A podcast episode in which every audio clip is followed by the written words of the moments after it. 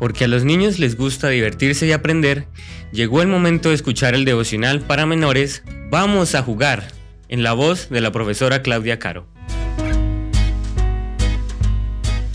Muy buenos días mis niños, ha llegado la matutina de menores. ¿Qué significa pródigo? Respuesta A. Derrochar o malgastar todo lo que se tiene. B volver a casa después de haberse independizado. C. Las dos respuestas anteriores son correctas.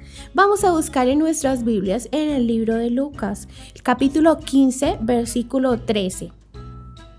Y no muchos días después, juntándolo todo, el hijo menor partió lejos a una provincia apartada y allí desperdició su herencia viviendo perdidamente.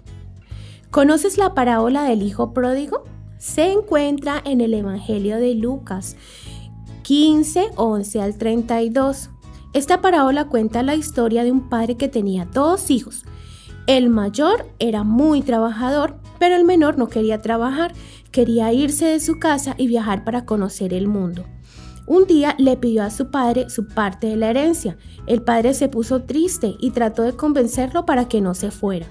Como no lo logró, le dio el dinero que le correspondía de la herencia y le dejó marcharse. Al principio le fue muy bien, pues tenía dinero y encontró nuevos amigos con los que compartió en fiestas, comidas y bebidas. Se divirtió mucho durante un tiempo, pero cuando se acabó el dinero que le había dado su padre, comenzaron los problemas. Los amigos ya no querían estar con él y no tenía dinero ni para comer.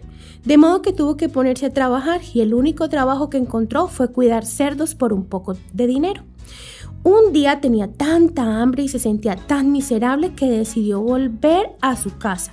Sentía mucha vergüenza por haber malgastado toda su herencia y pensó que lo mejor era pedirle perdón a su padre y trabajar como uno de sus jornaleros en el campo.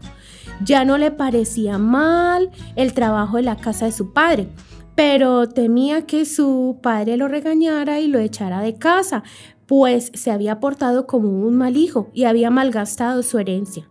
¿Sabes cómo lo recibió su padre? Con los brazos abiertos. Desde el día que se marchó su padre lo esperaba en el camino cada día y ese día cuando se reencontraron fue el más feliz de su vida. Jesús contó esta parábola para mostrar cuánto nos ama nuestro Padre Celestial. No importa lo mal que te hayas portado, Él siempre te está esperando porque te ama. Que tengas un hermoso día.